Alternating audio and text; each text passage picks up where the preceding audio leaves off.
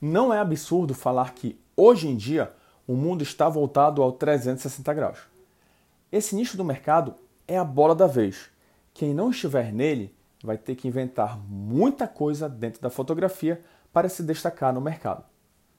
Se você faz parte dessa concorrência de 10 milhões de fotógrafos, trata logo de começar a fotografar de ponta cabeça, dar brindes extraordinários que realmente tenham utilização para os seus clientes. Sei lá, inventa alguma coisa. Agora, se você está realmente pensando em entrar nesse nicho da fotografia 360 graus, como já falei por aqui, não é ter a vida ganha e ficar debaixo de uma árvore vendo as ondas em uma praia. Até porque isso não é empreender. Você trabalha muito, mas sem concorrência. O que te leva a fazer as coisas com mais tempo para pensar em dar certo e não fazer qualquer coisa que não vá trazer resultados.